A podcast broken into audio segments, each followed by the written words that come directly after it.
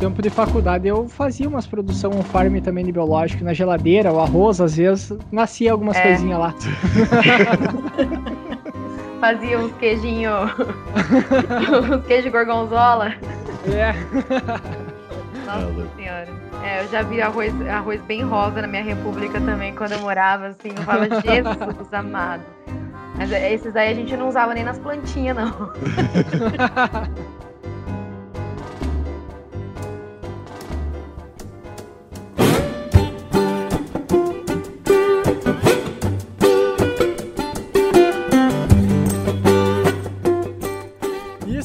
Começando mais um episódio do podcast Agro Depende, o podcast do universo agro, do mundo do agronegócio. Antes de apresentarmos a mesa, gostaria de primeiramente agradecer a todos vocês, nossos ouvintes, por, por estar aqui buscando conhecimento, buscando mais informação, que pode ter certeza que o fato de vocês ter clicado lá para escutar esse podcast já é um grande diferencial e isso aí com certeza vai contribuir tanto em conhecimento quanto em aprendizagem para vocês no dia a dia e, e até mesmo profissionalmente.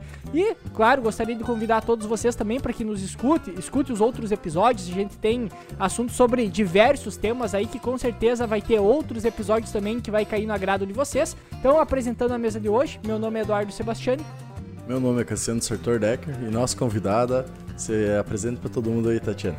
Bom, meu nome é Tatiane da Cunha, é, eu sou integrante do Descascando a Ciência, que é um grupo de divulgação científica. A gente está tanto no LinkedIn, como no Instagram e também no Facebook. E também faço parte da Terra Viva, que é uma empresa de agronegócio, onde eu desenvolvo pesquisas tanto com, tanto com controle biológico, né, também como outras áreas na, na agrícola. É, eu, eu sou bióloga de formação, né, é, fiz mestrado e doutorado na parte de microbiologia agrícola, onde eu desenvolvi projetos é, com controle biológico, desde utilizando leveduras e também é, bactérias como Bacillus subtilis, para controle de doenças é, fúngicas e também de doenças é, de insetos, né? É, principalmente na área da agricultura, mas hoje abrange muitas outras culturas, como batata, cereais e também ornamentais, tá bom? É, eu sou uma apaixonada por, por controle biológico, né? Então acho que a, o convite, eu fiquei muito feliz quando surgiu esse convite para falar com vocês sobre isso, que é um assunto que eu adoro falar e falar, vocês vão ver que é uma coisa que eu gosto também bastante. e, e desde 2008 é, eu comecei a estudar quando era tudo mato, né? Então a gente não, não tinha tanta visibilidade como a gente tem hoje em dia, né? O controle biológico ele estava iniciando. E a gente começou a fazer então pesquisas e foi lá que eu me apaixonei e fui levando para toda a parte acadêmica, essa paixão por essa área de pesquisa que tende a crescer e cada vez ficar mais tecnológica e cada vez com novos desafios no Brasil e no mundo. Não, show de bola. E tudo isso tu, que tu traz desse assunto que é a questão dos biológicos, né? O crescimento, todo o desenvolvimento que a gente teve até hoje e cada vez mais a facilidade que aos poucos está vindo para a liberação de novos produtos biológicos também toda a parte da importância deles como uma forma de manejo para a agricultura, um manejo diferenciado, com menos uh, toda a questão de resíduos que tu vai deixar tanto em, em produtos quanto também no solo, toda a quantidade de, uh, de insetos benéficos muitas vezes que tu deixa de matar, vamos dizer assim. Então, todo um trabalho mais sustentável que cada vez mais o mercado está pedindo e está sendo cada vez mais necessário a gente trazer o campo e tendo uma maior eficiência, porque a gente nos podcasts sempre acaba comentando, né? Uh, é a questão de um sistema equilibrado que vai fazer um aumento de produção, não é tu só matar, digamos, todos os insetos da lavoura, porque eles também são interessantes e importantes na lavoura. Tanto que toda a parte de aumento de produção que a gente vai pegar hoje, muitas vezes é muito ligada ao solo, à microbiota do solo, e daí a questão dos, dos biológicos entra para auxiliar cada vez mais até, isso. Até uma, até uma das coisas que a gente leva em consideração, por exemplo, da questão do controle químico, né? O controle químico em si ele seria aquele último recurso para ser utilizado no manejo e não o a primeira opção, né? Que aí entra toda aquela questão do que tu vai fazer antes, que entra, por exemplo, o manejo integrado, tanto de pragas quanto de doenças, que tem tanto a parte cultural, a, a parte biológica para lá no final tu poder buscar um recurso químico que é para apagar o incêndio, digamos assim, né? E muitas vezes, e, e agora cada vez o biológico, uh, digamos, é falado mais, é buscado mais, porque entra o que o Cassiano comentou, a questão do equilíbrio do sistema hoje é muito importante para que a gente atinja produtividades mais altas e melhorar o manejo e trazer a questão biológica, deixá-la mais pertinente no manejo da lavoura. Isso faz com que os resultados sejam melhores e até mantenha e talvez até preserve por mais tempo essas moléculas químicas que a gente tem no mercado. Né? É, com certeza. A gente não tem que pensar no químico como um vilão, mas sim como um extintor de incêndio que vem mesmo para apagar quando não tem mais o que fazer.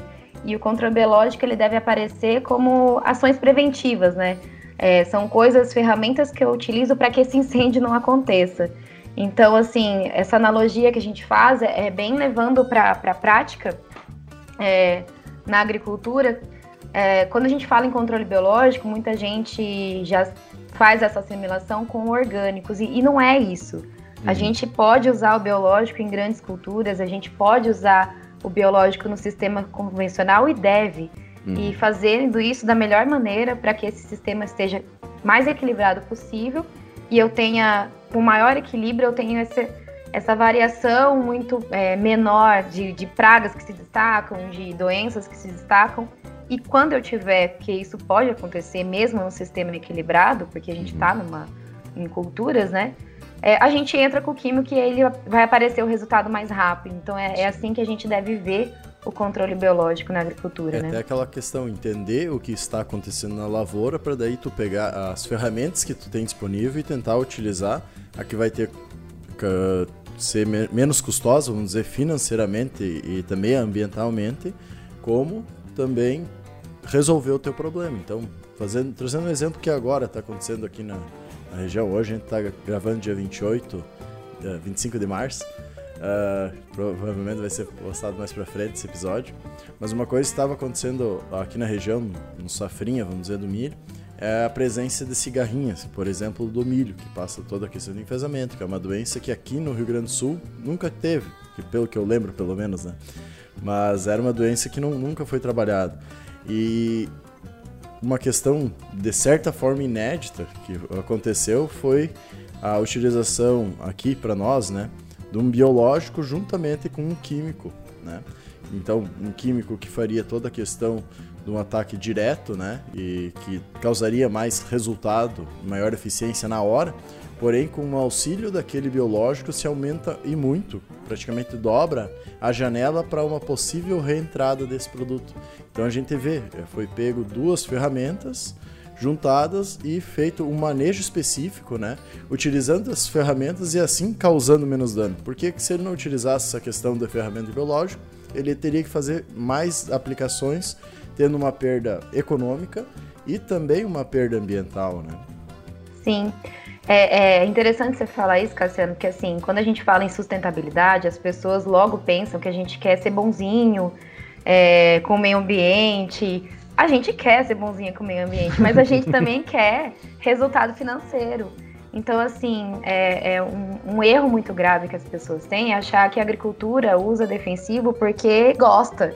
Tipo, ah, o agricultor adora passar veneno. Não, não, não gosta, não. Ele é, afinal, tá, tem tanto dinheiro pra gastar que dá pra é, botar é, mil tá pila por hectare aí, à vontade, e, pra jogar é fora, né? Intoxicar o solo. Por quê? Por que é, não? Vamos, vamos. e não, é bem pelo contrário. A gente é, é, é muito planejado. É, você tem que fazer de muito pontual, porque é um gasto. É um gasto na compra do produto, é um gasto operacional, é um gasto de tempo. Então, assim, é, não é fácil você ficar aplicando. Por isso que a gente tem que pensar que o biológico ele deve é, surgir como uma ferramenta para você manter esse controle no campo. Quando você falou da, das cigarrinhas, quando a gente tem esse biológico, provavelmente é o metarrísio que você está falando, né? Que é, é, um fungo. É até a balvéria que a gente estaria utilizando mais para cá. Metarrísio a gente utiliza mais na questão de pode funcionar muito bem, não teria esse conhecimento da questão do cigarrinho no milho, mas a gente utiliza mais para cigarrinha das pastagens aqui. Sim, mas tem consórcios de bovéria junto com uhum. o metarrísio que, que ajuda, que a gente consegue ver que, que vai agir em diferentes fases do inseto. Porque assim, quando a gente passa o químico, geralmente ele vai agir numa fase de contato. Nas Sim. outras fases ele não consegue atuar. E é nessa parte que o biológico entra, com os esporos ali no solo, ele consegue se manter por mais tempo e ter essa infecção e, e, conseguir controlar melhor essas pragas lá no campo depois. Até, até uma das coisas que, que começou a, o mercado em si biológico, ele vem num crescimento a, a absurdo, digamos assim, né? Em função que começou a se surgir desde, pelo que eu me lembro, né? Desde do, dos BT lá, uh, né? Os produtos com as proteínas que eram aplicados, começou também a surgir fortemente lá para a questão de controle de helicoverpa também, quando deu os surtos, que começou a ser utilizado como opção de manejo. E a partir daí, pelo menos a impressão que eu tenho, começou a surgir aí, a partir disso, outros produtos, né? Desde uma. Uh, não, que essa, não que esses fungos, por exemplo, e essas bactérias já não existissem, apenas começou a ser falado mais e ser utilizado mais no campo muitas vezes. E a partir disso, que é uma. que é a ideia hoje a gente conversar também um pouco a respeito, é da questão das, das produções em casa, né? Pelo fato que a gente está falando de uma bactéria uh, ou de um fungo que tu pode, até a parte da agroecologia, se eu não me engano, e até produtores de orgânico muitas vezes fazem a, a, produção de uma forma, por exemplo, lá de preparar uma, uma mistura com arroz, deixar lá descansar aquilo. Claro que tem todo um processo que, eu, que eu não, não tenho conhecimento até para explicar como funciona, mas que essas bactérias elas vão se formar e vão estar sendo utilizadas. Claro que nesse caso não, são, não é uma cepa específica e assim por diante, mas é um caso de produção caseira. E hoje em dia o que está acontecendo, por exemplo, é o pessoal comprar o produto biológico das empresas e reproduzir eles em casa de uma forma. fazer essa produção em casa, né? Sim, com certeza. O que a gente chama em vários lugares do, do Brasil de produção on-farm, né? É, assim, essa produção on-farm ela ficou famosa de uns anos para cá, porque, como eu disse, a sustentabilidade também entra na parte financeira. Uhum. E aí percebeu-se que era mais barato se produzir na fazenda e se utilizar, o que de fato é. Porém, é, tem que se atentar a alguns pontos. Ah, será que eu estou produzindo um produto de qualidade? Será que eu estou conseguindo levar a bactéria que eu quero é, para combater o alvo que eu estou precisando? Então, Sim. esses são pontos que às vezes os produtores é, a gente tem que é, pensar que o produtor ele é produtor de algodão, ou ele é um produtor de batata, ou ele é um produtor de soja, ele não é um produtor de bactéria. Então, assim, você está produzindo é, micro-organismos, mas esse não é o seu know-how. Uhum. Então, assim, é importante é, ter esse foco. Não estou falando que não é para fazer, pode ser feito, mas de uma maneira tecnificada, de uma maneira correta, é, de uma maneira profissional.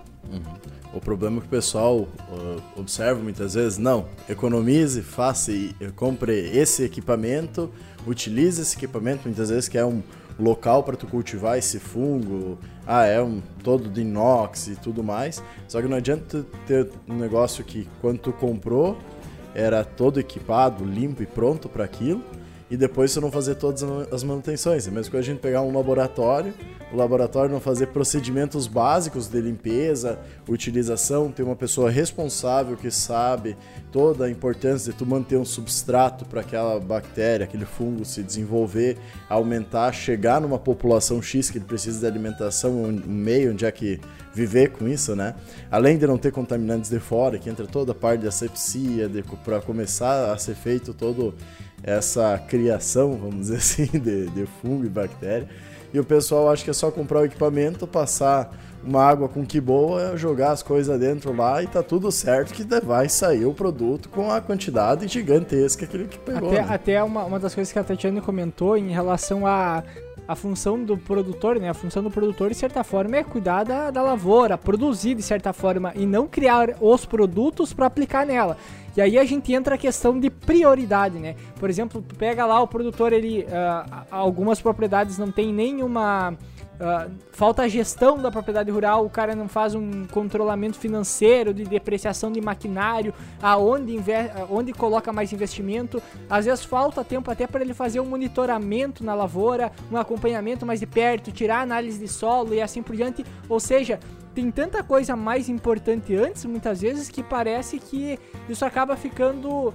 É colocado outras prioridades. Por exemplo, ah, hoje eu vou começar a produzir biológico em casa. Não, tudo bem. Só que o que tu tem antes que é mais importante de fazer, até porque mesmo tu produzindo em casa e utilizar esses produtos depois para aplicar na lavoura, tu pode até estar tá, uh, talvez barateando um custo, porém tu pode estar tá criando outros problemas, como também pode deixar de dar atenção para coisas às vezes até mais não, importantes. É exatamente isso. É aquela coisa, a gente tem todas as ferramentas, mas às vezes não sabe fazer. É, é o cozinheiro que tem o forno, o melhor forno, o melhor fogão, a melhor panela, mas não não sabe cozinhar, não sabe fazer a receita. Então não adianta eu ter todas as ferramentas e não saber o que fazer com elas, entendeu? Vou pegar um, exemplo puxando para nossa área agrícola, né, que é um, muito comum acontecer.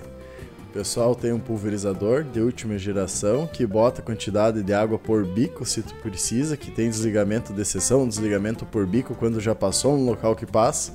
E daí na hora de utilizar, ele vai passar um fungicida e utiliza um bico leque que faz uma gota grossa e pega uma pequena área foliar, em vez de utilizar um bico cônico que vai pegar uma área foliar maior e conseguir chegar no bacheiro. Então, tem todas as ferramentas, tá utilizando, vai dar algum resultado, mas não vai ser todo aquele resultado esperado e o que o maquinário, o que tu tem em mãos pode uh, disponibilizar para ti, né?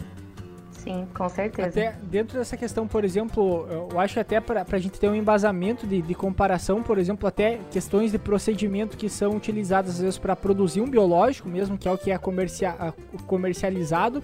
E aí eu acho que a gente nem entra nessa questão de. Uh, talvez até de. Não sei se entraria uma questão de ética, porque, cara, tu tá pegando um produto comercialmente e replicando, tu tá pirateando um produto para ser utilizado em casa. Mas enfim, dentro dessa questão, o que, que a gente pode comparar, por exemplo, com uma produção de fábrica, com uma produção caseira, de certa forma, e quais são os, a, a, as partes negativas que isso pode trazer, por exemplo, desde o uh, desenvolvimento de algum patógeno, de algum microorganismo não desejado, né, que pode acarretar em, em problemas secundários, digamos assim. Sim, com certeza. Quando a gente fala em bactéria, por exemplo, o Bacillus thuringiensis, né, que é o famoso BT, é, que foi um dos primeiros a, a ser multiplicado on-farm. Até antes da maior parte dos inseticidas, né? Exatamente. É, então, assim, o, o, BT, ele produz toxinas, né, que são as toxinas CRI, ou toxinas VIP, ou até mesmo toxinas CIT, que são toxinas que elas vão se ligar lá no, no intestino de inseto como um, um sistema de chave e fechadura. Então, o que vai levar à mortalidade desse inseto é a toxina. Então é, é, é, eu ter a bactéria, lógico, eu ter o esporo da bactéria, mas eu tenho que ter esse cristal, essa toxina que vai se ligar lá. O que acontece na maioria das, na maioria das vezes quando você produz um on-farm, se você não sabe o que você está produzindo, você está produzindo às vezes com outros bacilos que são muito parecidos com ele na placa, então você consegue não consegue diferenciar qual que é um bacilo do outro. E na verdade você não está produzindo a toxina que vai matar o inseto. Então, assim, é, você pode estar tá produzindo um bacilo cereus, você pode estar tá produzindo outro tipo de bacilos que você não vai ter o controle. E aí você não vai ter esse resultado lá no campo. Aí ele vai aplicar e vai falar, nossa, mas não matou nada, controle biológico não funciona. Não é que o controle biológico não funciona, você está usando a ferramenta de um jeito errado, né? E aí entra uma outra questão, acho também, uh, talvez, por exemplo, concentração uh, em relação à, quantidade que tem, seja daquela bactéria, daquele fungo que está sendo aplicado.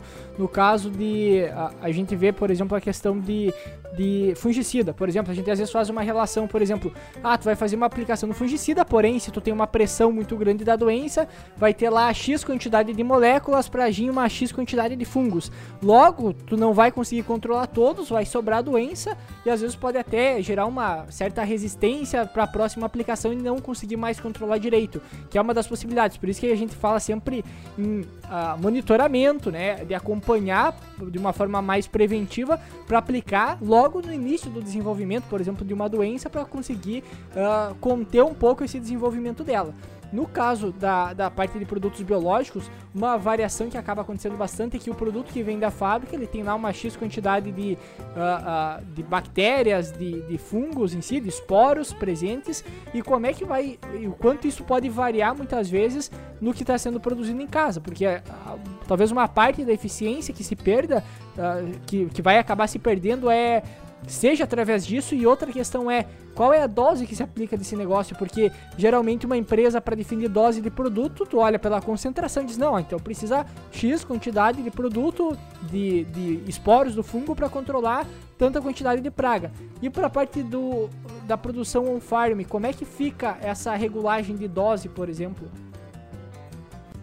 É, geralmente o, o, que as pessoas fazem é fazer uma contagem de unidades formadoras de colônia, né? Então elas vão ver é, a quantidade de UFC, que seriam essas unidades formadoras de colônia, por ml, e aí, sei lá, a concentração deu 10 a nona, ele consegue estabelecer uma dose para aplicar.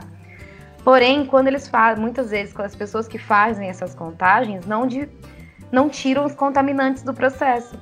Aí eles vêm assim, nossa, mas o meu produto deu 10 a elevado a 14. Você fala, nossa, mas tem mais do que o, o comercial que vem com 10 a nona, 10 a décima.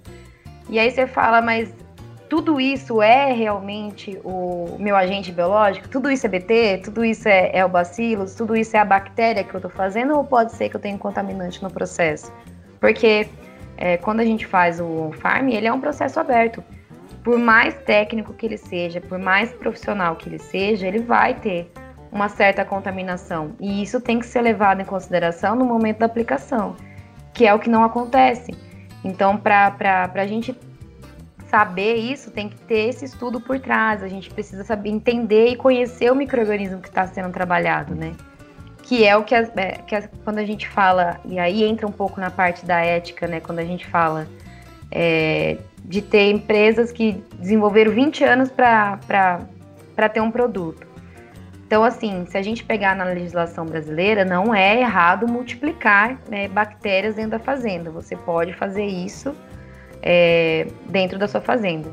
Agora, se eu pegar um produto comercial e multiplicar ele, o quanto que isso é ético ou não, né? Então, assim, não é proibido, mas não é ético. É aquela questão, né? Na verdade, se a gente vai analisar por um lado, quando tu compra o produto comercial, tu não tá comprando só a bactéria em si, vamos dizer assim, o produto final. Está comprando a confiabilidade naquele laboratório que fez toda a indústria que teve toda essa produção, que tu sabe a princípio, tu está confiando que ele tenha todo um processo, até porque ele é tem uma legislação correndo atrás dele e que esse processo vai te entregar e está te dando a garantia de tantos por cento, que nem tu comentou ali, a concentração X, uh, daquele produto conforme produto comercial e com uma pureza uh, para atender a tua demanda, né? E quando tu entra na parte de produção on-farm, ele não vai ter toda essa legislação, não vai ter toda, todos esses profissionais capacitados a fazer isso. Mesmo com certeza tendo contaminação também na fábrica, que é impossível não ter nenhuma contaminação, a quantidade de contaminação é muito menor, porque são processos obrigatórios a serem seguidos. Quando vai para uma para uma área, vamos dizer assim, uma produção on-farm, geralmente não segue os processos, ou se segue daquele jeito, né? Não, não tem todo aquela, aquele protocolo a ser seguido, que nem um protocolo do laboratório. Pessoas preparadas já trabalharam em laboratórios e sabem toda a necessidade de uma sepsia do local, para tu não ter contaminação e tudo mais. Então no final é bem que eu vejo muitas questões. Provavelmente vai ter contaminação, que até o próprio ar tem uma contaminação, né? Provavelmente vai ter. Então, o quanto essa contaminação? E daí a gente entra na questão que o Eduardo também comentou. A dose, qual é a dose que tu vai utilizar? A gente vai pegar para produtos formulados, a gente não tem uma quantidade, não, não uma dose, mas uma quantidade de entrada do produto. Todos já recomendo, tanto porque não teve tantos estudos, né? Mas a maioria já recomenda, entre preventivamente, entre com outros produtos, desde que tenha já a presença do inseto, por exemplo, o prato auxiliar, para não deixar aumentar a, a população. Caso tu tenha uma população muito grande, não adianta entrar só com o biológico, porque o biológico ele vai demorar mais a fazer efeito, né? Então a gente entra nessas duas questões daí. Uma que tu vai estar tá produzindo, né? No caso o teu biológico, que pode ser que não tenha nenhuma eficiência, ou tenha uma eficiência muito baixa, por ter uma contaminação muito alta. E outra que, além de tu estar tá entrando às vezes tardiamente, tu não vai ter um manejo correto com uma quantidade correta para fazer toda aquela questão de tu utilizar a ferramenta da melhor forma e atender aquilo que a gente comentou de ser sustentavelmente viável financeiramente e também ambientalmente, né? E muitas vezes está jogando dinheiro fora, porque gastou um baita do dinheiro para comprar o equipamento, um monte de dinheiro para produzir em casa e tudo isso aí não serviu para nada, né? Ah, eu já vi, eu já vi até os caras vendendo os tonel de plástico, que é aqueles que o pessoal usa às vezes para fazer vinho em casa também, sabe? Então é. Aqui no sul tem bastante isso. O pessoal pega aquelas bombonas de plástico, vamos dizer assim, e faz vinho dentro daquilo lá, usa como reservatório. É, mata inseto bêbado, né? mata pelo álcool. Mas assim, é, é importante até a gente comentar que eu acho que a agricultura ela tá indo para um outro é, campo, né? O, antigamente a gente tinha uma agricultura é, muito assim, ah, apareceu doença, vamos, vamos aplicar produto. Ah, tá com sintoma, vamos fazer não sei o que tem. Hoje a gente tem que trabalhar com uma agricultura mais de por antecipação, né? A gente tem que ter uma agricultura de conhecimento. Eu acho que essa é a mudança de postura do, do agricultor. Por um ponto é bom, porque a gente vê que o agricultor, o produtor, ele está buscando mais conhecimento. A busca, por exemplo, para fazer um on-farm, você vê que as pessoas foram buscar conhecimento para isso. O que, por um lado, é legal. Porém, o que a gente é, tem que voltar é não perder o foco principal, que é, é produzir o produto, e não o, o né, produzir o produto, como eu digo assim, um produto final, ah, um grão de soja, de qualidade, ah, é, é, um algodão de qualidade, é uma batata com qualidade, é um citros com qualidade.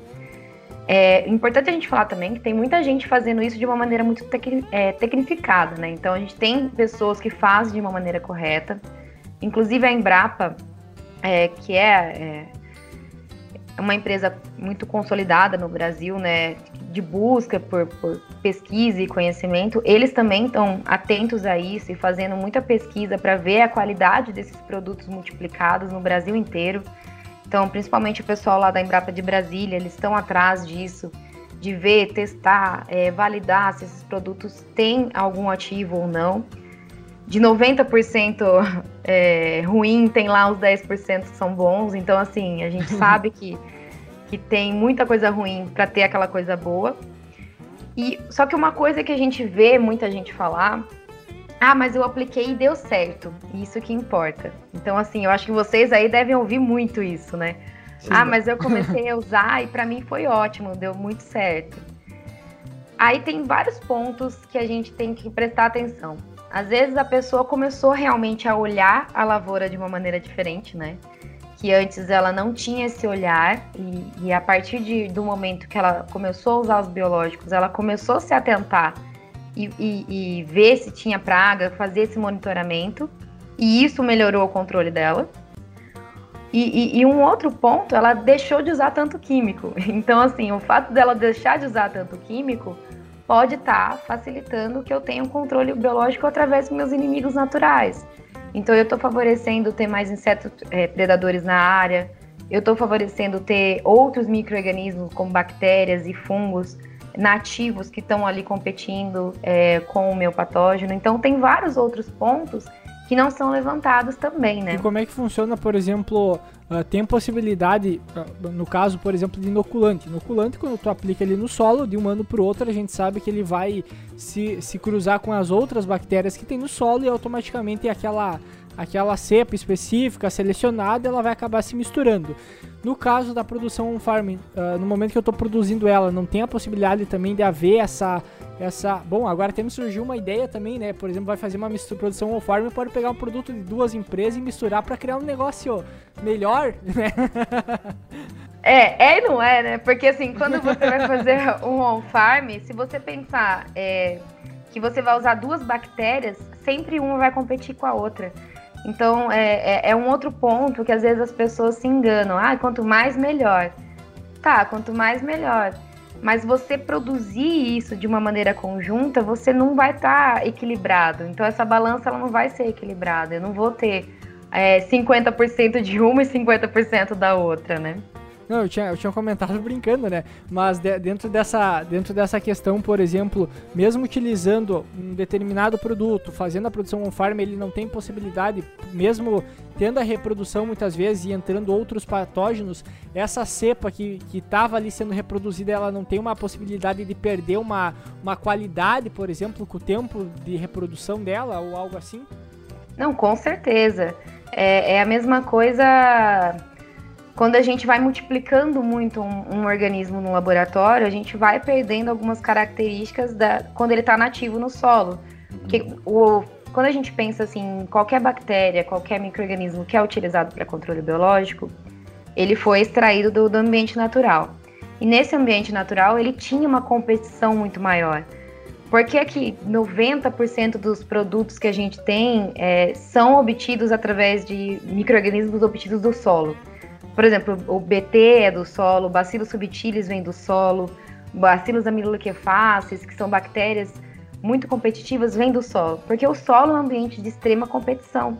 E isso faz com que esses, é, essas bactérias, esses micro-organismos vivam em guerra lá dentro no solo para tipo, ah, eu quero ter mais nutriente e a outra vai querendo mais. E isso faz com que eles sejam bons competidores e isso torna interessante para o controle biológico. O mesmo acontece no meio de cultura, só que pode ser por uma coisa não que a gente está querendo, porque assim, pode ser que aquele microorganismo que está selecionado no meu produto não seja uma, o melhor competidor na hora de que eu for colocar no meio de cultura. Então, assim, quando eu estou crescendo no meio de cultura com outros contaminantes, pode ser que não seja ele que se prevaleça ali.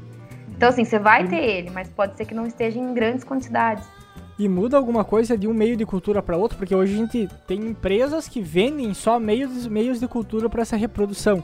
E aí tem alguma diferença, por exemplo, de meio de cultura A, meio de cultura B, que as empresas vendem, como também o que é utilizado dentro de uma indústria? Com certeza, porque assim, cada bactéria ela tem uma necessidade é, diferente. É, para eu ter uma produção, por exemplo, de esporo e de cristal, eu tenho que ter uma composição de meio de cultura totalmente diferente do que, por exemplo, para eu produzir mais antibiótico, que seria os antibióticos naturais, tá? Não vão achar que é antibiótico de azitromicina aqui não, mas, é, mas mais antibiótico da bactéria, eu preciso ter meio de cultura diferente. Do mesmo modo, quando eu quero fazer um fungo, é um meio de cultura totalmente diferente do que uma bactéria. Então, assim, o meio de cultura ele influencia muito na qualidade do meu produto. É, até que a gente traz essa questão é a parte da pessoa começar a entender, até a pessoa começar a entender isso, né, para começar a produzir, é muito complicado porque para nós, é, vamos pegar eu e o Eduardo, por exemplo, a gente é, é, a princípio fez uma faculdade dentro da área agrária, né, questão da engenharia agronômica, para nós que já tivemos todo esse estudo, a princípio, é difícil entender todos esses processos, ou entender basicamente só os processos, mais ou menos como funciona uma bactéria. Imagina para muitas vezes um, um, produtor que a vida inteira produziu, né? Mesmo tendo faculdade, muitas vezes toda a produção dele, a, a vida dele foi a produção em si, o sistema produtivo. Muitas vezes ele comprar isso aí sem ter um especialista, um biólogo, uh, para auxiliar ele nessa produção, ele começar a fazer, com certeza não vai ser seguido tudo ao pé da risca, né? Porque é um processo muito minucioso que pode dar muito erro no, no, no caminho e ainda mais que tem uma necessidade de uma estrutura toda a ser feita para que aquilo funcione. Não, sem dúvidas. E o que a gente vê, que é ainda pior, é, tem muita gente que quer tá querendo produzir o próprio meio de cultura para produzir as próprias bactérias. Nossa. Então, assim, a gente tá indo num outro. Não, mas isso aí é só pegar um pouco de arroz, deixar cinco dias numa água, misturar com um pouco de cerveja. então, assim, eles querem baratear mais ainda o processo, mas aí tá usando um meio que não é autoclavado ou que não tá esterilizado. É, porque assim, quando eu tenho uma empresa que está vendendo um meio, e não estou falando de todas, tá? Porque tem empresas também que vendem meios de cultura horríveis. Sim. É, mas assim, quando eu tenho uma empresa envolvida, geralmente ela vai ter alguns processos padronizados. Então, ela vai ter uma fonte de, de, de carboidrato, uma de aminoácido, outra de, de, de nutrientes, de sais minerais. necessários para eu é, ter a minha, o meu crescimento populacional da bactéria, né? E isso vai estar esterilizado, ou autoclavado, ou irradiado de alguma maneira que diminui a minha contaminação. Quando eu tenho um meio de cultura que o seu Zé foi lá, pegou farelo de arroz, pegou um pouquinho de, de finalzinho da, de extrato de levedura, alguma coisa assim, e misturou com açúcar ou melaço, que muita gente usa, eu vou ter uma outra composição microbiana totalmente diferente ali que já está mais adaptada e vai ser mais um contaminante no meu processo. Mas a questão principalmente de que uma meio de cultura, que foi uma coisa que até o Eduardo comentou antes, feito em casa de forma errada que possa ter uma contaminação, tu pode estar tá distribuindo em toda a tua lavoura quando aplicado também um fungo ou uma bactéria que possa ser prejudicial à tua lavoura, correto? Correto é, quando você não tem o conhecimento, você pode estar tá produzindo sim um patógeno. É, existe, é, as chances são pequenas, mas elas existem. Porque assim, se você, por exemplo, se você está fazendo isso num processo aberto, perto de beneficiamento, onde você tem um fluxo é, de pessoas muito grande, levanta poeira, essa poeira pode estar tá carregando patógeno, esse patógeno pode estar tá indo dentro do seu tanque. É, mais uma preocupação ainda maior é você podendo estar tá colocando patógeno humano né, né, nesse processo, né? Uma Escherichia coli, é, alguma bactéria que pode vir de processos do é, mal feitos, pessoas com mau, é, mau hábito de higiene fazendo esse processo, que não vai ter uma limpeza correta desses reatores, desses fermentadores, e eu posso estar tá levando patógenos humanos. E aí eu vou estar tá aplicando isso em, em culturas onde eu posso por exemplo, numa alface. Olha, olha, pensa o risco que pode ser isso aplicando numa cultura de alface. É, eu aplico um produto com patógeno humano, onde eu vou lavar essa folha malemar e vou comer Sim. ela in natura. Então, o quanto que isso pode ser sério, né? O quanto que isso pode ser grave. Então, isso tem que ser é, muito levado em consideração no momento de, de você fazer um produto. É um negócio que a gente geralmente não pensa, né? Nós só pensamos na lavoura lá, na utilização e não pense toda essa questão. Mesma coisa que pode acontecer também muitas vezes com. É, isso é uma coisa que a gente utiliza mais e sabe que acontece bastante. Por exemplo, utilizar um adubo orgânico na, na, na horta, que é algum resto de cama de alguma coisa, vamos dizer assim, ou, ou um composto e esse composto não foi bem fermentado e também tinha alguma coisa, Escherichia coli, alguma coisa assim, que causa intoxicação alimentar e pode causar outros problemas muito maiores, né? E daí a gente vem naquela premissa, ah, não, é, é orgânico, é natural, é natural ou mesmo não sendo orgânico, né? Enfim, ah, não vou lavar, é só passar uma água, tá bom. Não, tem outras coisas biológicas que podem causar muito mais problema do que a própria questão de, um, de uma intoxicação por inseticida ou qualquer outra coisa, né? Exatamente. Não que não cause, né? Não que os outros não causem também. Não que não cause, mas é, é, aí que entra, né? Esses cuidados que às vezes a gente não, não leva em consideração, né? Não, não, não são considerados na hora de se aplicar e de se pensar. E até mesmo no operador, né?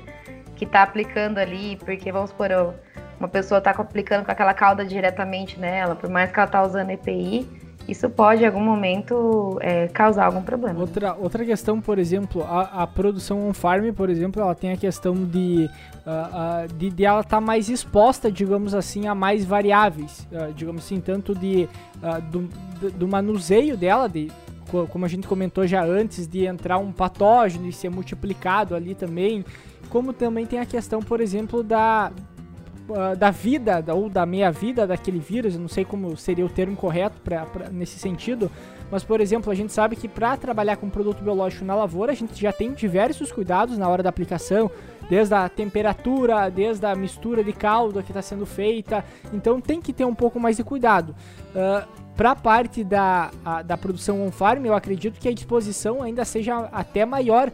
Hoje até tem empresas que já buscam, uh, pelo fato que o prazo de validade de produtos biológicos é um prazo bem menor também, né? Que é uma, uma das dificuldades hoje para o pessoal trabalhar até mais com ele.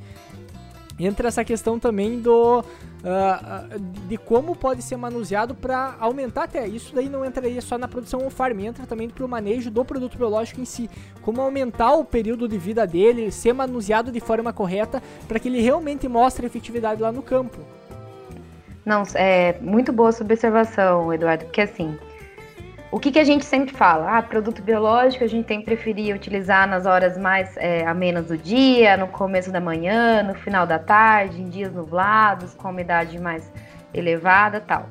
Mas na, no, na, no, dia a dia a gente sabe que a, na prática a realidade é outra, né?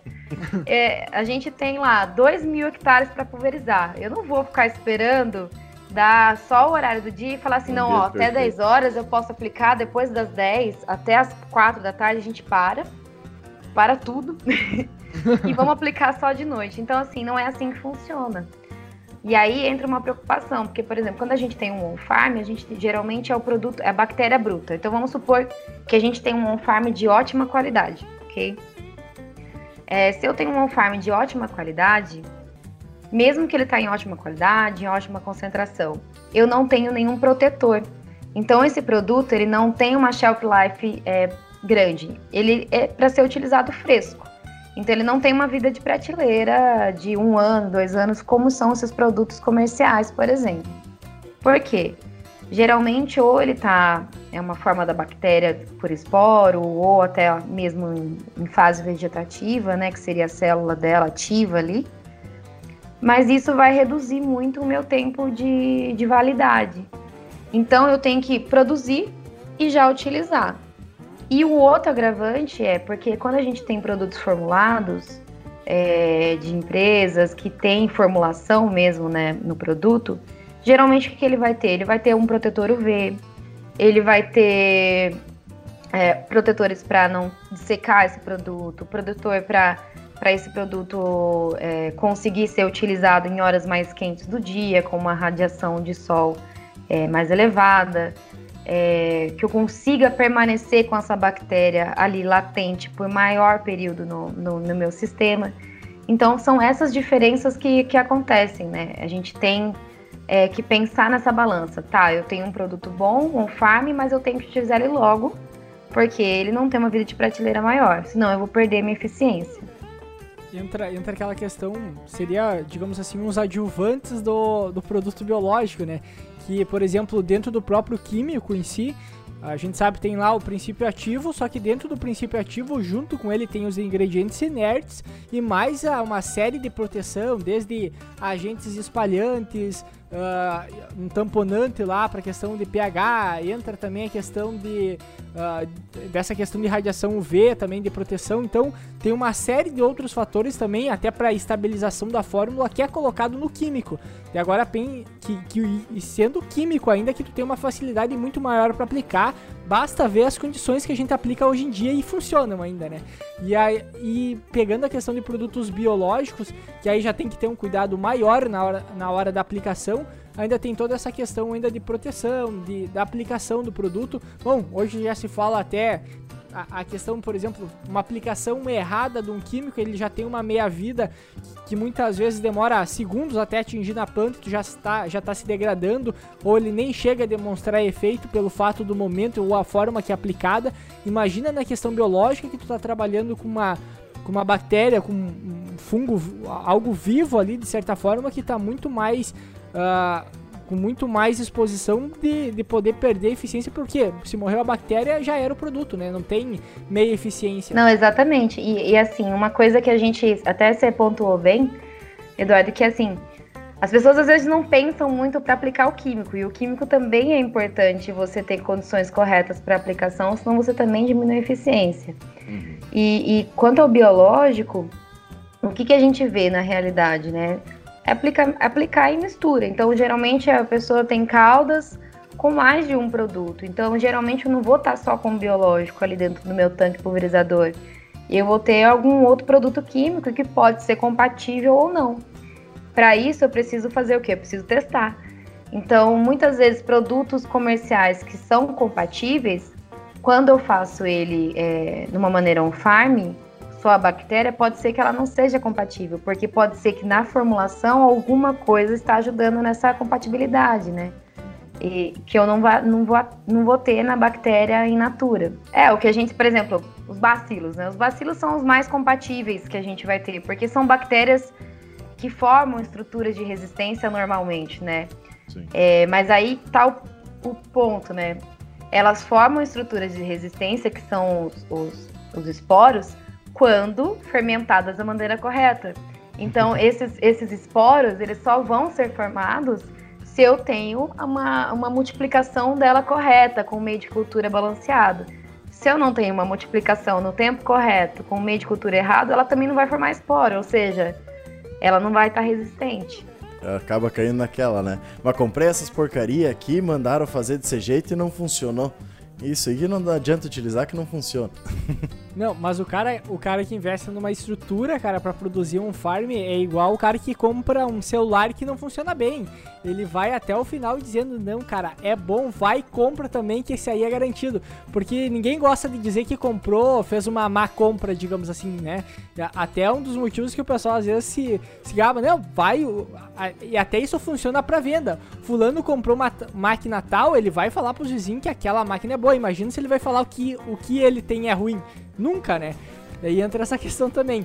Mas uh, uma das coisas que muitas empresas buscam para a produção de, de, produtos biológicos é principalmente essa questão de compatibilidade, né? Hoje um dos, uma das principais barreiras que se tem para a utilização deles é, por exemplo, vou, te, vou trabalhar com um produto para percevejo, né, um fungo lá para controlar percevejo e ao mesmo tempo tu tá a, a, que tu entra numa lavoura de soja para controlar o percevejo, tu tem também a questão de aplicação de fungicida. Tu já tem essa mistura de como é que tu vai misturar o fungicida junto com o, um fungo de produto biológico. Então tem muitas coisas assim que dificultam muitas vezes a mistura com produtos químicos para aplicação.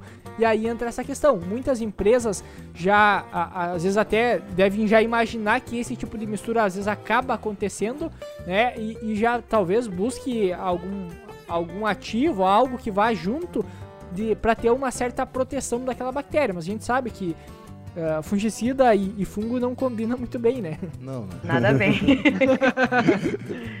Mas é, às vezes a gente pode ir até além, né? Às vezes a gente fala assim, ah, é, você pegou um exemplo muito bom, muito prático, que seria o fungicida com fungo. Mas uma coisa que ninguém pensa, ah, vamos pôr na fértil irrigação. Vou colocar o biológico lá via pivô junto com o meu adubo. E no seu adubo tem o quê? Cobre. E cobre é o quê? Bactericida.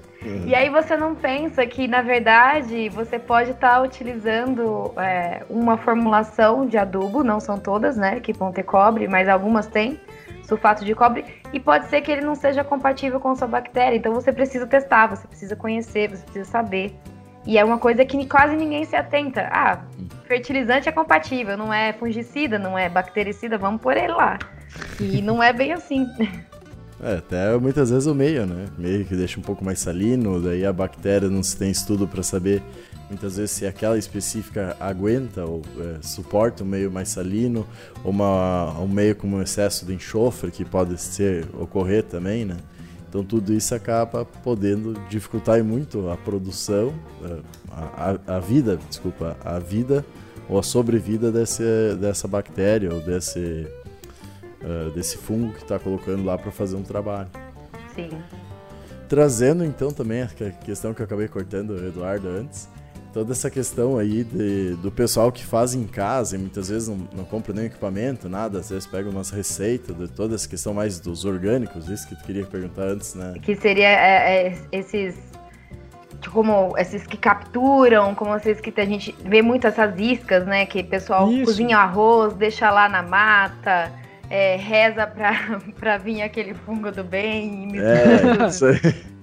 Não, na verdade, assim, a gente vê muitos casos é, que sim, tem algum efeito, a gente você consegue capturar cepas nativas, mas aí vai de novo no ponto, é preciso ter conhecimento. Porque assim, vamos por um exemplo prático. É, por exemplo, tricoderma, metarrísio, são fungos verdes. Uhum. Para uma pessoa que não conhece, ela vai pensar: beleza, eu preciso capturar um fungo verdinho algodonoso lá no meu arroz. porque daí eu tô aplicando tricoderma e, e metarrísio e vai estar tá, é, controlando tanto doença como praga, né? Uhum. Só que aspergillus também é verde. É... E ele não, não vai controlar, pelo contrário, ele é um patógeno em algumas culturas. Uhum. É, existe, penicílio também é verde e ele é um patógeno. E muito parecido estruturalmente, para quem não conhece, é, num arroz lá no meio de cultura, ele não consegue diferenciar um do outro. Então essa técnica ela, ela existe, ela é boa, ela tem vários benefícios, porém é preciso você conhecer o que você está querendo é, isolar, o que você está querendo utilizar. É toda a questão que a gente percebe da evolução que a gente teve até agora, de toda essa parte industrial e da eh, profissionalização de cada cadeia, né? Antigamente, não tanto tempo atrás, que além da lata ser meio judiada, a gente não é tão velho, uh, a gente pega e vai analisar quando a gente era criança, a questão que tudo tinha um cuidado maior para comer, tudo era melhor limpo, tudo tinha um, enfim, um cuidado a mais para ser feito antes de preparar qualquer coisa para ser uh, ingerido.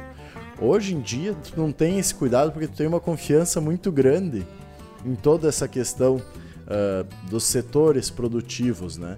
Então tu tem uma confiabilidade maior, aquilo que é vendido a princípio é entregue, tu tem uma necessidade das empresas ter todo um controle, principalmente alimentício, para entregar um produto de qualidade. Muitas vezes botam aquele uh, um prazo de validade até tal data, mesmo ele, se tu pegar uh, e fazer uma análise laboratorial, ele estaria podendo ser utilizado por mais alguns meses, mas até aquele mês é garantido. Questão do leite, por exemplo, que é, é um muito uh, que a gente pode ver muito bem. Antigamente era só aqueles de saquinho, sempre tinha que ferver. Quando não via nos litrão que o pai comprava, de alguém que vendia. né? Ia recarregando, né? É... Hoje a gente vai analisar tu não tem. Bom, eu não sei quanto tempo ali que. Eh, a hora que vou consumir um, um lácteo, alguma coisa, faço alguma preparação além de abrir a embalagem e consumir. Então a gente vê todo o desenvolvimento que teve esse processo, né? E a gente entra nessa parte do biológico, também temos toda essa questão, né? Tu teve todo um desenvolvimento para chegar onde é que chegou e para ter uma confiabilidade que, que teve, para ter um produto uh, processado, onde é que trouxe todas essas questões do, uh, dos produtos para aumentar a vida útil uh, da bactéria, do fungo, de ter todos esses processos, de ver qual a melhor questão de resistência, por exemplo, do bacilos que tu comentou, como também a melhor forma de manter vivo por mais tempo essas bactérias para tu ter toda uma questão de prateleira e também uma interação melhor com outros produtos. Então a gente às vezes tenta simplificar muitas coisas Enquanto todo o processo produtivo tem um porquê, um porquê ser cobrado e também um porquê ser uh, um porquê ele conseguir ficar tanto tempo lá e ainda assim manter a qualidade, né? Então, às vezes, a gente esquece toda essa ciência, desenvolvimento que teve por trás e uma necessidade uh, de anos e anos e anos de pesquisa para chegar naquele produto e acha que simplesmente é pegar, e daí vai, que nem tu comentou, de 100%, quem sabe 10, 5, um, você salva e faz um negócio de qualidade. Mas a gente está lidando com os outros, com a maior parte que ainda não está, né? Então a gente está preparado para estar tá nessa questão on-farm? Não estamos. É, eu acredito que assim, é, não, não estamos sempre preparados, porém não, não, não tem como voltar. É, é uma realidade que é, ela está só crescendo. Então, assim, de uma maneira já que a gente não pode voltar e não consegue é, partir do ponto de, de início mais, a gente tem que ver o que vai fazer daqui por diante. A gente tem que fazer ela de uma maneira profissional. Então, Sim. assim, cabe entrar é, instituições competentes nesse caso para ter uma legislação sobre isso, ter uma fiscalização sobre isso, né? Para que eu consiga ter uma rastreabilidade da qualidade do meu produto. É, porque, como você falou, Hoje eu vou na prateleira e eu vejo lá produto orgânico. Eu não penso duas vezes, eu falo, poxa, esse produto não tem resíduo, vou comprar ele. Mas aí eu tenho que ter essa outra confiança. Então eu, eu preciso também ter essa confiabilidade que esse produto também é livre de patógenos humanos, que ele também vai estar, tá, é, teve um cuidado ao ser preparado, é, ou até mesmo um manejo integrado, né, onde utiliza os dois. Então, é, eu Eu preciso criar ferramentas para que isso seja viabilizado de uma maneira inteligente. É, porque proibir, eu não consegue. Eu, eu, eu, duvido muito que vai conseguir proibir no, no know-how que a gente já tá. E aí, uma, uma coisa que eu, para complementar dentro desse assunto ainda, Uh, a, gente, a gente criticou, querendo ou não, bastante essa produção on-farm pelo fato que ela tem vários problemas que não são levados em conta muitas vezes. Porém, o que, que a gente pode levar em consideração, por exemplo, se, a, se, a, se tem um produtor que quer, ou uma. É, um produtor lá que quer realmente produzir, quer fazer todo o processo ele já tem, como que a gente comentou antes, todas aquelas prioridades de gestão, de manejo, ele já tá, já tá funcionando tudo bem na propriedade dele, tá sobrando tempo, ele quer investir tempo por uma produção on farm. O que é preciso ter e qual, quais são os principais por exemplo, ah, ele vai precisar ter um, sei lá, um biólogo dentro da propriedade dele, vai ter um equipamento de laboratório. O, o, o que, que precisa ter para fazer uma coisa correta, digamos assim, dentro da propriedade? Acho que, em primeiro momento, ele tem que contratar um profissional capacitado. Então, às vezes, a gente fala um biólogo, um agrônomo, uma pessoa especializada nisso, onde ela consiga entender todos os passos, os processos fermentativos, o que eu preciso utilizar, é, como fazer esse controle de qualidade, é, o que, que eu preciso ser, o que, que eu quero com essa fermentação, o que, que eu quero produzir. Então, ele tem que ter um, uma mão de obra especializada. E isso é um custo né? Porque é, você não, não vai ter um estagiário para fazer isso lá na sua fazenda. Você, tem que você precisa realmente de uma pessoa profissional. Segundo ponto é ter um local adequado. Então eu tenho que ter um, um local com controle de acesso, com renovação de ar, de uma maneira que eu tenha uma filtragem de ar, porque no ar eu tenho partículas de contaminantes, então eu tenho que ter essa, essa troca de ar com filtros, é, de uma maneira que eu diminua a contaminação interna. Eu tenho que ter um ambiente com contra, é, tempera, é, temperatura controlada para eu poder armazenar esses produtos biológicos de uma maneira refrigerada até o momento dele ser utilizado. Eu tenho que ter um bioreator onde eu consiga fazer essa é, é, colocar esse oxigênio no meu sistema da melhor maneira possível, porque a bactéria precisa do oxigênio para poder é, crescer para se multiplicar. Eu preciso ter um meio de cultura é, balanceado, equilibrado, com controle e todos é, uma água de qualidade que é uma coisa que ninguém pensa, né? Tipo, ah, eu tenho uma, uma mão de obra incrível, eu tenho um laboratório incrível, é, um bioreator nota mil e minha água é, vem de um poço contaminado. Então não adianta nada. Então eu tenho que ter uma água de qualidade. Essa água ela tem que estar tá filtrada, ela tem que estar tá esterilizada ou então pelo menos é, com o menor número de contaminante possível, para que eu tenha depois um processo é, mais perfeito possível. E a embalagem também. Ou, ou, seja, a gente tem que pensar em todo o processo, porque no momento de embalar eu também posso estar contaminando. Então eu tenho que ter uma embalagem de boa qualidade, limpa, para eu poder armazenar esse produto no final. E daí a gente vem daquela premissa que a gente sempre acaba falando em praticamente todo episódio, né?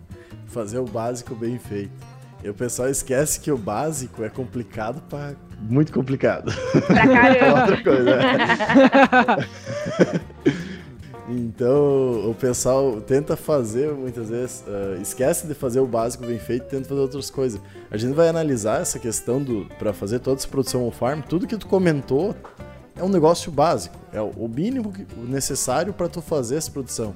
E como muitas vezes é vendido ou é colocado, ah não, faz isso, isso e tá bom. Não, tem tudo isso aqui, isso aqui é o básico. Não tá fazendo nada a mais. Isso aqui é o básico. Gente, é o beabá do negócio. É, é o, exato.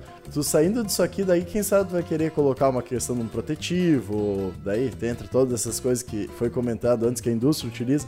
Mas isso aqui é a produção inicial, essa é a básica. Como na agricultura a gente também entra, a questão de uma boa gestão, a questão do cuidado de solo, uma rotação de culturas, a, a, o controle das plantas daninhas, fazer uma verificação nas lavouras antes de aplicar qualquer coisa. Esse seria o básico. Mas, como a gente comenta, o pessoal não faz o básico, né? E aí é o problema. E se a gente for mais além ainda, a gente tem que ter o um monitoramento no campo funcionando. Para eu saber o momento certo de aplicar esse produto também. Então, porque eu posso, sei lá, eu cheguei a ter um produto de ótima qualidade. e eu vou aplicar no tempo errado. É, eu vou aplicar quando a minha lagarta está num estágio 5, por exemplo, é, que é um tamanho grande, e aí o BT não vai funcionar porque ele só age na, nos, nos, estágios mais iniciais. Então, assim, é, são vários fatores. Então, assim, primeiro ponto é compensa. Eu tenho lá 100 hectares, compensa eu fazer tudo isso? ah, eu tenho 20 mil hectares. Opa, talvez compense eu contratar um profissional para isso, ter um laboratório, é, ter todo um, todo um know-how. Então, assim, o que, que é barato? Entendeu? O que, e, que compensa? Não, não, sei, mas eu acho que não pode vender pro vizinho, né? Ah, não, não pode. Não, não isso. Não, pelo amor de Deus, gente. Você não vai vender pro vizinho, que vai todo mundo preso. porque assim, é, é, isso é muito importante que você falou, Eduardo, porque dentro da, da, da, da legislação de orgânicos, eu só posso produzir para uso próprio. Então, se você está é, fazendo um farm, é só para você, na sua fazenda, no seu local. Se você vendeu para seu vizinho, meu amigo, você pode arrumar uma dor de cabeça muito grande, porque é, é, é totalmente é, ilegal. ilegal. Imagina tu, tu, tu, acaba com a cultura do teu, teu vizinho e ele fala, então, ó, foi o seu produto lá. Mentira. E, e, e, prova que não foi. Esse é o pior. Nunca nem vi. É. Tu tem alguma coisa que tu gostaria de. que tu acha que faltou no episódio, que tu acha importante a gente falar? Ah, eu, eu acho assim, é, controle biológico, é, está cada vez mais visível. A gente hoje falou mais de fungos e bactérias, mas é muito mais do que isso, né? Controle biológico é usar inimigo natural, é, predadores, é, parasitoides, até nematóides, acho que a gente tanto fala, eu odeio, mas ele também é uma ferramenta de controle é, biológico. Então, o controle biológico é uma ferramenta muito ampla. É, o que eu acho engraçado e que muito eu vejo isso todo produtor, desde quando eu comecei a fazer controle biológico, eles nunca questionam controle químico. Uhum. Ah, passei produto, mas não funcionou, vou ter que passar de novo. Ah, beleza, vamos lá, passa de novo. O biológico, se tu passou uma vez e não funcionou, isso não funciona. Isso não é. Então, a dúvida do, do produtor em relação ao biológico é sempre maior. Por isso que foi uma área que cresceu muito na ciência, porque o nível de, exi de exigência é muito maior. Então, por isso que a gente tem outros produtos com nanotecnologia, é, microencapsulados, é, que são resistentes, que têm muitos advantes para melhorar cada vez mais essa eficiência. Então, é uma área muito tecnológica que só tende a crescer no Brasil e no mundo. Né? Toda, toda a agricultura, na verdade, ela tá ficando cada vez mais técnica, de certa forma, que tá... Quem, tá, quem acaba perdendo espaço é quem faz aquela coisa, digamos, nas coxas, digamos assim, sem levar muito a sério e sem conhecer muita coisa. Porque uh, a, a parte de produção de alimentos em si, ela é complexa, porém ela sempre foi muito rentável, porque uh, fazia de qualquer jeito e mesmo assim dava re resultado. Hoje se trabalha cada vez com uma margem, digamos assim, mais apertada, ou tu faz rentabilizar naquele espaço que tu tem, ou infelizmente tu acaba caindo fora. Então o conhecimento técnico ele é importante e cada vez ele vai ser mais importante ainda e possivelmente, e aí entra aquela questão, né? Toda área que começa a ficar muito específica precisa de certa forma de um especialista. E aí aquela ideia que a gente tinha muitas vezes, ah, pelo menos vai ter que ter futuramente um engenheiro agrônomo para cada propriedade. Hoje ainda a gente não tem isso, mas já está se encaminhando e talvez futuramente a gente precise ter um especialista a, a, de cada área, talvez dando um suporte ainda ao produtor, né? E outra questão que acaba entrando, né? A gente fala tanto da agricultura 4.0 e tudo mais, que no final das contas a gente vai analisar é fazer tudo o que a teoria já mandava ou já falava para fazer, monitoramento, uh, ver quanto está colhendo, a, a, qual velocidade, pegando umidade, pegar o máximo de dados possíveis e transformar isso e possibilitando através de softwares e ferramentas que isso seja feito e maior quantidade de áreas consigam ser cuidadas, vamos dizer assim, ou observadas por uma quantidade menor de pessoas e pessoas mais específicas, né? Eh, cada vez mais específicas, cada um na sua, uh, na sua experiência, vamos dizer assim, na sua linha de estudo. Então a gente vê que, como comentei, o, o, sempre o básico sendo feito, como já era para ter feito, mas a gente acabou passando no meio do caminho, assim, que teve uma turbulência muito grande. É linkado também muita parte comercial, que a gente vai analisar muitos técnicos hoje, eles trazem a parte que as multinacionais e tudo mais trouxeram para eles, e todo o embasamento teórico dele é em cima do que foi falado. Que Não mais... muitas vezes uma pesquisa que foi feita, né? É, é, sempre aquela história, a empresa recomenda. Agrônomo, o técnico nunca recomenda nada. É só as empresas que recomendam, né? É só uns papagaios repetindo. Não, com certeza. Mas se a gente vê assim historicamente, a agricultura ela mudou muito, né? E ao mesmo tempo não mudou. Porque assim, se a gente for pegar lá nos princípios, né, né como que ela era feita, depois teve a Revolução Verde, que de verde só tinha o um nome. Mas assim, ela foi necessária e trouxe muitas coisas é, que a tecnologia que a gente foi aprendendo a lidar hoje. Então, assim, é, se a gente pegar tudo que foi feito e, e for vendo, as pessoas foram se especializando, os produtores foram se especializando e estão mudando o, o, o, jeito de ver a agricultura, né? Um exemplo bem prático, assim, eu, eu venho de família de sitiantes, né? Uhum. Então eu sou do sítio Pé Vermelho desde de quando eu nasci. e o meu avô, meu pai sempre é, foram produtores e aqueles assim, nunca entrou um biológicozinho lá para contar a história, sabe? Caso de Ferreira, espeta de pau. Uhum. e aí, quando eu falei que eu queria trabalhar com controle biológico, meu irmão, que é agrônomo, também falava: Isso aí não dá dinheiro. Isso daí não dá dinheiro, tem que passar veneno em tudo e matar tudo. Hoje, depois de muito tempo, é, eles vêm me perguntar: Viu, não tem uma bactériazinha boa lá pra gente passar e para controlar nematóide, porque os químicos não estão aguentando não mais. Fazendo mais. Então, assim, isso é muito legal, ver que é, essa mudança ela vai acontecer naturalmente, de uma maneira que as pessoas estão buscando essas alternativas porque elas precisam, né? É, elas estão precisando buscar essas alternativas e, e, e os profissionais podem auxiliar de fazer isso de uma maneira mais correta e mais assertiva possível. Olha aí quem disse que santo de casa não faz milagre, né? Faz, faz sim. É, é, aquela questão, a agricultura ela é uma complexidade tão grande, porque basicamente ela está em um meio ambiente, né? Então a gente pode até mascarar alguma coisa por um bom tempo, né? Digamos, vamos pegar até a própria questão da utilização do, do glifosato, né? É uma, uma ferramenta sensacional, muito eficiente, pouco tóxica, tudo isso. Mas o que, que aconteceu? Pelo mau uso e por muito tempo utilizando em uma quantidade muito grande uh, de populações que passaram, vamos dizer, né, que foi utilizado em cima de, dessas populações, acabou que estamos gerando resistência e daí é uma coisa que acontece que é quase uma distopia, né? Quando acaba essa questão do, da utilização desse herbicida, por exemplo, para controlar um problema que ele vinha controlando, tem gente que se desespera e não sabe mais o que fazer e não tem nenhuma outra opção a ser feita na cabeça daquela pessoa a não ser isso. Por quê? Porque usou muito tempo, sendo que desde lá atrás vinha toda aquela questão. Utilize a questão do plantio direto, deixa a palha, diminui a intensidade, pegue já diversos anos e vai diminuindo toda a questão da, da, das plantas daninhas faço o controle em, em, no mínimo de dois, três anos para erradicar essas pragas. E o pessoal ia deixando, ia deixando, e aumentando uma plantinha que virava 10 na próxima, que virava mil, e daí depois não tinha mais controle por não ter mais esse cuidado, achando que uma ferramenta arrumava. Enquanto não, manejo complexo, bem feito, bem estruturado e bem pensado é o que no final vai te dar rentabilidade. Né? Deixa, deixa eu te pedir uma coisa, Tatiane. Uh, hoje, dentro da questão biológica, tem alguma coisa que ela não, não consiga fazer, por exemplo, assim, hoje a gente tem uma imensidão de químico para diversos problemas que tem no campo e a gente vem surgindo, por exemplo, até bactérias para auxiliar no controle de ferrugem, por exemplo.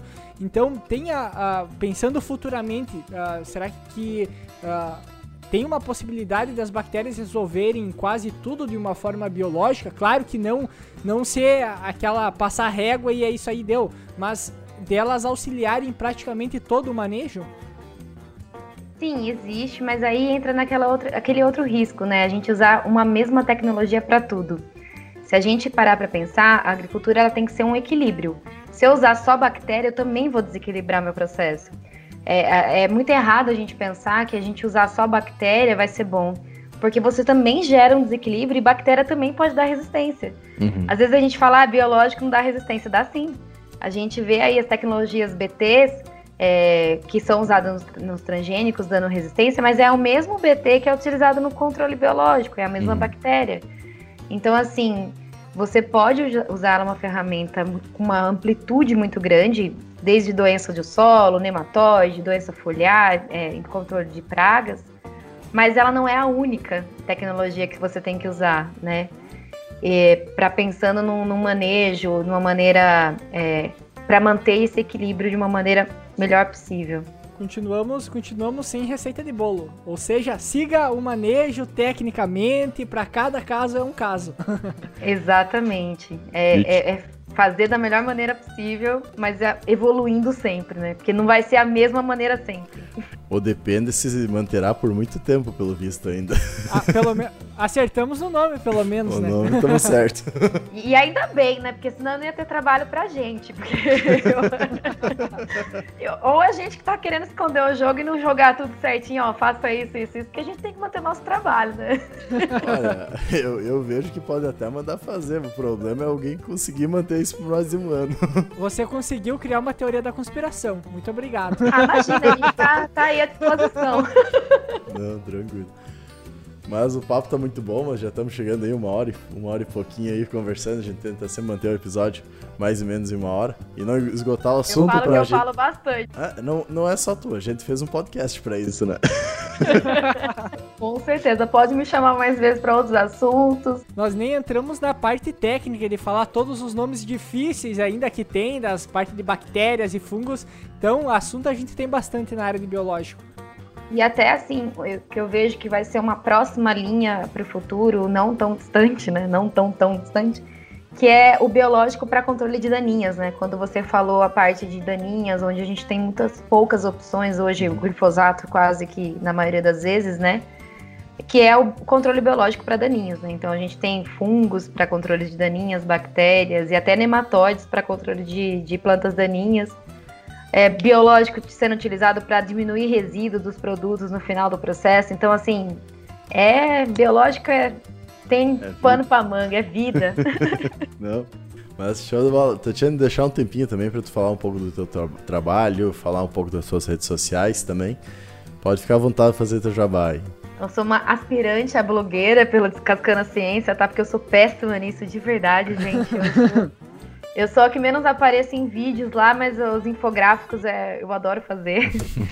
então, assim, é, a gente lá no Descascando, é, peço até que para todo mundo vá lá, conheça a nossa página e se, se sentir à vontade para seguir a gente, se gostar do nosso conteúdo, porque assim, a gente tenta fazer o conteúdo com muito carinho para todo mundo, né? Levando essas informações da, da, da, da pesquisa agrícola de uma maneira que todo mundo entenda, né? Então acho que essa é a nossa missão. É, o que a gente via, que a gente ficava muito atrás da bancada e conversando sobre os artigos científicos, que assim, os nossos pais olhavam e falavam assim, o que, que ela tá falando, né? e né, os amigos falavam assim, nossa, é tudo louco, né? Tá sentado num bar falando de paper e falando, meu Deus, quem que são essas pessoas?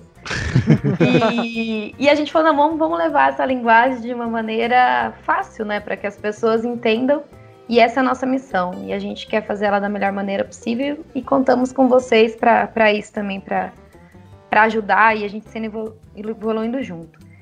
E na Terra Viva a gente desenvolve também é, a parte da pesquisa sustentável, né? Então a gente quer levar os produtos de uma maneira cada vez mais saudável e sustentável, com cada vez menos resíduo e dentro das possibilidades o melhor produto, né? Com qualidade, com responsabilidade também é, social, né, com as pessoas que estão trabalhando ali nesse processo e também tendo um produto é, com baixo resíduo, buscando certificações, é, tanto no Brasil quanto no mundo. Não, muito bem. Então já fica o convite, que nem a gente já tá, tinha conversado, né?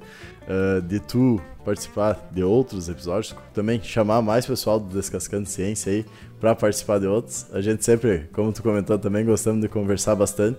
E, um, e uma das coisas que a gente tenta fazer é isso, trazer uma forma de um bate-papo diversos assuntos que, assuntos que muitas vezes são perguntas de outros técnicos também, outras pessoas do campo, agricultores, ou mesmo pessoal da cidade tem interesse e nos escuta, né?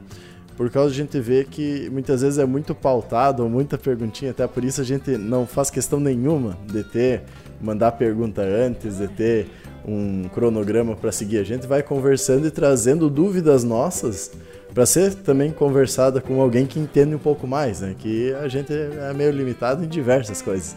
Então é sempre bom ter alguém com um pouco mais de experiência, até para nos trazer mais conhecimento, que é o principal que a gente acaba ganhando sempre com o podcast, né?